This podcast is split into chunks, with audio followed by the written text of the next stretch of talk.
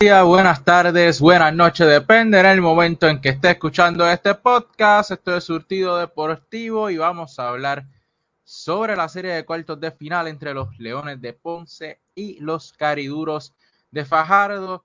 Sé que tanto el análisis de esta serie como de la siguiente serie van a estar subiendo seguramente hoy, martes, cuando ya se juega el segundo partido de esta serie de, de postemporada y eh, no sé si va a estar subiendo durante el partido o ya posterior al encuentro, pero igual el resultado que ya sucedió y el resultado que debe pasar hoy martes no va a cambiar lo que yo piense de esta serie final, así que vamos a comenzar con los numeritos de esta serie de cuartos de final, discúlpenme.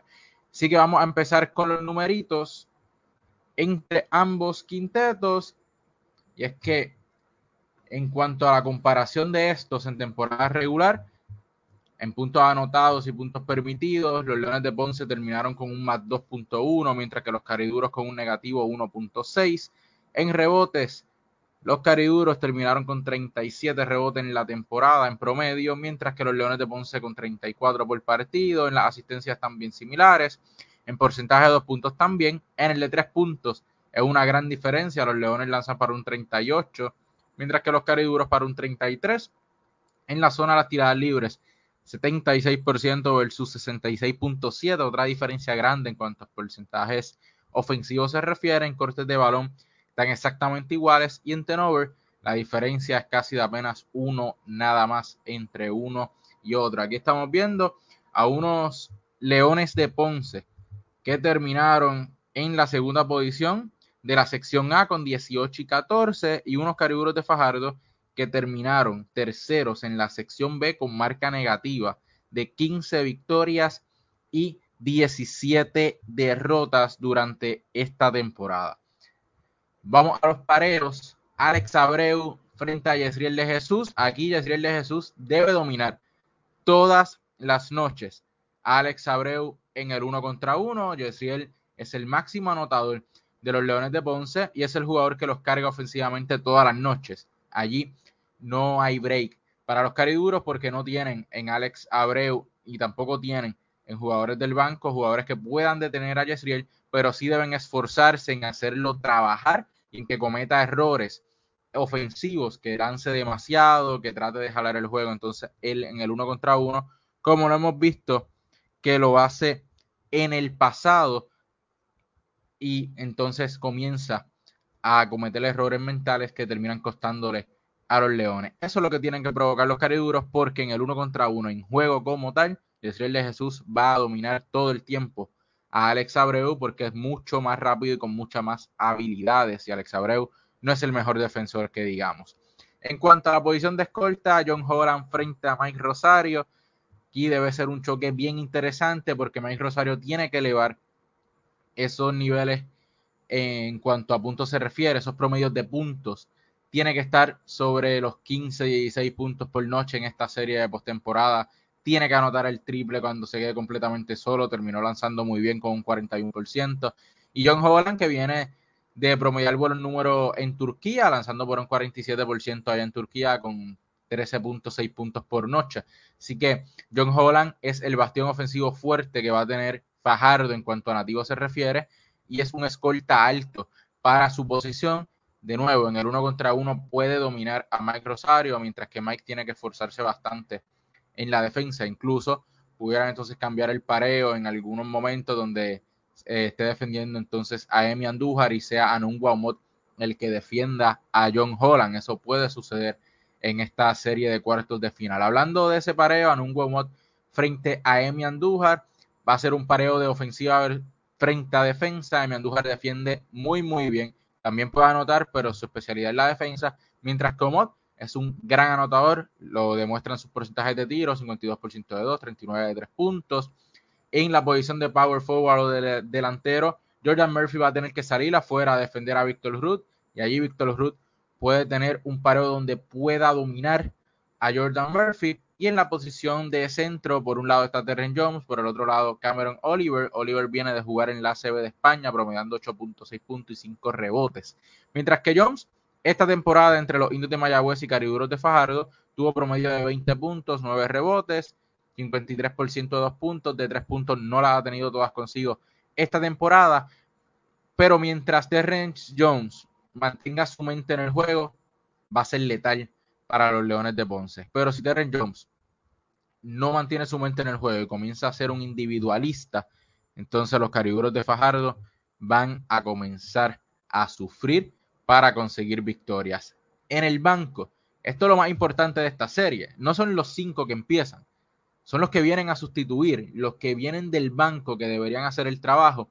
Por el lado de los Leones de Ponce tienen a Yomar Cruz, Carlos López y Luis López. Carlos López y Luis López, que para mí son los tres jugadores que van a venir del banco más importante para los Leones de Ponce, mientras que los Cariburos no tienen mucho más que buscar, solamente tienen tres nombres importantes viniendo del banco, que son Iván Gandía, Arnaldo Toro y KJ Maura, que siempre los juega muy bien a los Leones. Lo que puede hacer Arnaldo Toro en esa pintura frente a Jordan Murphy, a Carlos López, a Cameron Oliver, a Nunguamot, va a ser de suma importancia para este equipo como Arnaldo Toro puede integrarse a esa rotación de hombres grandes y darle minutos de calidad tanto a Víctor Ruth cuando esté en el banco como a Terren Jones para que ellos puedan descansar y el juego se mantenga al mismo nivel. Por otro lado, Iván Gandía y Guillermo Maura tienen que ser jugadores que entren del banco a ponerle presión a Yesriel de Jesús, a buscar, como dijo ahorita, que salga de concentración y comience ese juego de uno contra uno y lo saquen entonces mentalmente del partido. Iván Gandía en específico tiene que ser un jugador que anote el canasto de tres puntos. Tiene que ser un armador que no solamente reparte el balón, sino que sea una amenaza ofensiva. Y de él vamos a estar hablando más adelante porque le jugó muy bien en la temporada regular a los Leones de Ponce. En las series particulares, los Leones de Ponce dominó 2 a 0 la serie particular, donde tuvieron un más 3.5 en cuanto a puntos anotados y puntos permitidos. En los rebotes tuvieron bien similares. En asistencia, los cariduros realizaron más asistencia. Ponce se ha convertido en un equipo un poquito más individualista, especialmente con Yesriel de Jesús al mando cuando las cosas se ponen difíciles, es el contra todo el mundo. En cuanto a los porcientos, aquí vemos que los caliburos de Fajardo tiraron bastante mejor en la serie del área de los tres puntos frente a los Leones de Ponce, pero en la zona de las tiradas libres, donde este equipo pierde la serie lanzando solamente un 58.8%, mientras que los Leones lanzaron un 75%. En cortes de balón vemos también una diferencia de los Leones y en tenovers otra renglón donde los cariburos perdieron la serie, promediando 12.5 turnovers por noche, mientras que los Leones 6.5 por noche. Los Leones cuidaron mejor el balón en aquella serie, en la temporada regular, y eso, si lo traen nuevamente a lo que son estas series de cuartos de final, van a ganar cómodamente esta serie de 4 a 5, de 5 a 6 desafíos. No creo que haya una barrida en esta serie. Son equipos bien similares en muchas cosas, pero los Leones de Ponce tienen un poquito de más profundidad. Tampoco me extrañaría que esta serie se vaya a siete partidos porque tiene dos coaches que se conocen muy bien, son hermanos, comenzaron dirigiendo juntos y saben cómo el otro dirige, qué es lo que va a hacer, cómo le gusta jugar y obviamente van a tener que inventar mucho durante el trayecto porque se conocen demasiado bien y el otro va a contrarrestar lo que haga el que esté al otro lado dirigiendo al otro equipo. En cuanto a los jugadores destacados, como ya mencioné, había que hablar de Iván Gandía porque se destacó en la serie particular en esos dos partidos, siendo el más destacado por parte de los nativos de los Cariduros con 11.5 puntos por noche, lanzando un 85.7% del área de los tres puntos. Aquí también vemos a Emi Andújar con 10.5, 9 rebotes y a Alex Abreu con 10 puntos y 7.5 asistencias. Por parte de los Leones, la diferencia mayor es Yesriel de Jesús, quien les promedió 27.5 puntos por noche. ¿Por qué? Porque los cariburos de Fajardo no tienen a nadie en esa posición de armador que pueda hacerle frente a Yesriel de Jesús. Por eso menciona la importancia de hacer que Yesriel de Jesús se siente incómodo, que trabaje más, sacarle un poco de foco, que cometa malas decisiones, y entonces allí los cariburos de Fajardo puedan capitalizar un poquito más en lo que es esa posición porque no tienen la habilidad para detener a Yesriel de Jesús. En cuanto a los refuerzos, Víctor Ruth no estuvo presente en esos dos partidos. Cameron Oliver se integra ahora a esta postemporada. no estuvo presente tampoco en los partidos de temporada regular. Así que nos quedamos con Anun Guamot y con Terren Jones, quienes ambos participaron en un solo partido de los dos que se jugaron. Terren Jones anotó 25.7 rebotes y Anun Guamot 22 puntos y 10 rebotes en ese partido que participó. Los Leones de Ponce y los Cariberos de Fajardo juegan esta noche en su segundo partido en serie que dominan los Leones de Ponce, quienes lograron esa primera victoria de la serie allá en el auditorio Juan Pachín Vicens de Ponce picando adelante en una serie de postemporada que no la tuvieron nada fácil. Consiguieron su primera victoria 99 por 94 en un partido donde la figura de Yesriel de Jesús con 16 puntos, Carlos Rubén Rivera con 15 puntos, Jordan Murphy con 15 puntos, Luis López con 13 puntos y Carlos Yao López con 10, junto a 11 de Yomar Cruz y, 14 de Anun Guamot, le dieron la victoria a este equipo. Como mencioné, estos jugadores del, del banco, Luis López, Carlos Yao López e Ismael Yomar Cruz, van a ser bien importantes para las aspiraciones de los Leones porque el equipo con mayor rotación, con una rotación más larga, son los Leones de Ponce. El equipo que más ajustes puede hacer son los Leones de Ponce. El equipo de los Cariburos de Fajardo depende muchísimo de los jugadores que mencioné, de que Quilla y Maura pueda hacer su trabajo, de que Iván Gandía venga anotando el balón y de que Arnaldo Toro pueda imponer respeto en las tablas y dar minutos de calidad cuando entra a cancha para que Víctor Ruth y Darren Jones no tengan que jugar los 40 minutos. La clave para Fajardo es defender. Este equipo tiene que defender porque los Leones de Ponce tienen una artillería ofensiva increíble, de las mejores de nuestro baloncesto superior nacional. Y hay que tratar de evitar que este equipo pase los 90 puntos. Si los Leones de Ponce no llegan a los 90 puntos, los Cariburos de Fajardo pueden conseguir victorias porque tienen un trío ofensivo increíble en John Holland, Victor Ruth y Terren Jones que te pueden cargar todas las noches entre ellos tres nada más. Pero los demás también tienen que involucrarse de alguna manera y tienes que evitar que los Leones de Ponce tengan una gran noche ofensiva como la que tuvieron, anotando 99 puntos, quedándose solamente un punto de llegar a 100 puntos. El triple va a ser importante también para los cariduros de Fajardo porque los Leones de Ponce lo van a anotar consistente, van a tener siempre un buen porcentaje desde esa zona porque tiene tiradores desde esa área. Y en ese primer juego no participó Mike Rosario, que como ya mencioné, debe ser un paro interesante frente a John Holland y un jugador que debería estar en esta serie por encima de los 12 puntos, de 15 a 16 puntos, debe promediar para que los Leones de Ponce dominen. Yo entiendo que los Leones de Ponce deben dominar esta serie en 5, 6, 7 partidos porque si llegaran a perder, entonces están perdiendo contra un equipo que tiene una rotación muy, muy finita y que tiene muy poco para ajustar, mientras que Bujel Muscanen en los Leones de Ponce tiene demasiados jugadores que pueden venir del banco y hacer su trabajo, incluyendo al veterano Ángel Daniel Basayo, incluyendo a Jonathan Ocasio y ahora el refuerzo que se le integra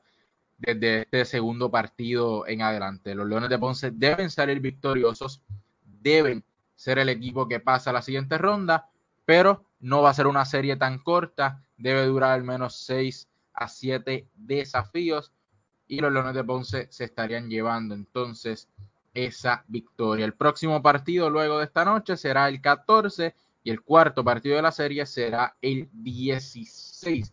Luego de allí, de ser necesario, pues seguirán jugando hasta que consigan un ganador de la serie y pasen a la siguiente ronda de postemporada. Víctor Ruth, John Horan y Terren Jones tienen que tener noches grandes, ofensivas, necesitan esa ayuda defensiva de Emi Andújar, de Alex Abreu, Hernando Toro, Iván Gandía, necesitan también que se involucren, necesitan correr. Los Leones de Ponce es un equipo que muy pocas veces te va a jugar media cancha, te puede correr todo el juego y va a tener jugadores frescos todo el juego porque Luis López corre muy bien, Yesriel de Jesús, ese es su juego. Si tú lo, lo paras a que juega media cancha, se le hace un poco más complicado, porque comienza el yoyo y el uno contra uno.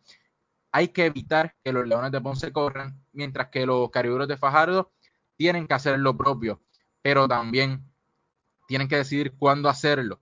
Yo entiendo que en el juego de media cancha los cariduros pueden sacarle bastante a Víctor Ruth, a John Holland y a Terence Jones. En, saliendo de cortina, eh, Víctor Ruth posteado, el mismo Terence Jones posteado cerca de la pintura. Son dos jugadores que pudieran hacerle mucho, mucho daño y entonces abrir la cancha a que jugadores como Iván Gandía, jugadores como Alex Abreu, que encesta el canasto de tres puntos si está solo, el mismo KJ Maura, el mismo Emi Andújar, pues puedan tener sus espacios para poder trabajar. Ese juego a media cancha eh, le va a traer beneficios a los cariburos de Fajardo combinado con correr en los momentos que sean necesarios, especialmente cuando KJ Maura esté en cancha. Hay que empujar el balón hacia adelante y va a encontrar a un jugador en una buena posición. Traer a Iván Gandía y tenerlo junto en el cuadro con, con Alex Abreu por momento, con un cuadro pequeño, utilizar a John Holland en esa posición de escolta para que haga daño en el uno contra uno frente a Mike Rosario, frente a Yomar Cruz, pueden ser de beneficio para extender la serie y que los cariburos puedan irse de, de, tú a tú como lo intentaron hacer en este primer partido, que estuvieron allí pegados hasta ese, esos últimos minutos donde Yesriel de Jesús terminó con la esperanza de que los cariduros se pudieran robar un partido. Como ya mencioné, no me extrañaría para nada que esta serie llegara a siete partidos, pero los Leones de Ponce deben de ser el equipo a dominar. De no suceder, lo entendería, porque el tridente de los cariduros de Fajardo puede ser muy superior en ofensiva y ser demasiado dominantes. Si los Leones de Ponce entonces no pueden hacer ajustes, esto es una serie de coaches. Los dos hermanos se conocen muy bien los dos hermanos saben lo que puede hacer el otro y es ajuste sobre ajuste. ¿Cuál de los dos tendrá más armas allí en el banquillo para utilizar? ¿Cuál de los dos se sacará una carta debajo de la manga que pueda utilizar algún factor X, algún ajuste que el otro no pueda descifrar nunca? Pueden definir lo que es esta serie. Una de las series más niveladas de nuestro baloncesto superior nacional y una de las más interesantes para ver esos partidos, especialmente cuando se juega en Ponce, que es una de las mejores fanaticadas de nuestro baloncesto. Así que mi gente, eso es lo que sucede en esta serie de cuartos de final, pendiente el próximo video que debe subir prácticamente junto con este, hablando sobre la serie entre los vaqueros de Bayamón y los piratas de Quebradilla. Recuerden seguirnos en todas nuestras redes sociales, Facebook, Anchor Radio, Instagram, Spotify y aquí en YouTube como Surtido Deportivo y todos los sábados de 6 a 6 y 30 de la tarde. Si usted es del área oeste, especialmente por los limítrofes a San Germán, ponga su radio en Radio Sol 1090 AM todos los sábados de 6 a 6 y 30 para que escuche el resumen semanal del mundo del deporte, especialmente hablando sobre las ligas importantes de nuestro país y sobre nuestros atletas que nos representan alrededor del mundo. Esto fue Surtido Deportivo.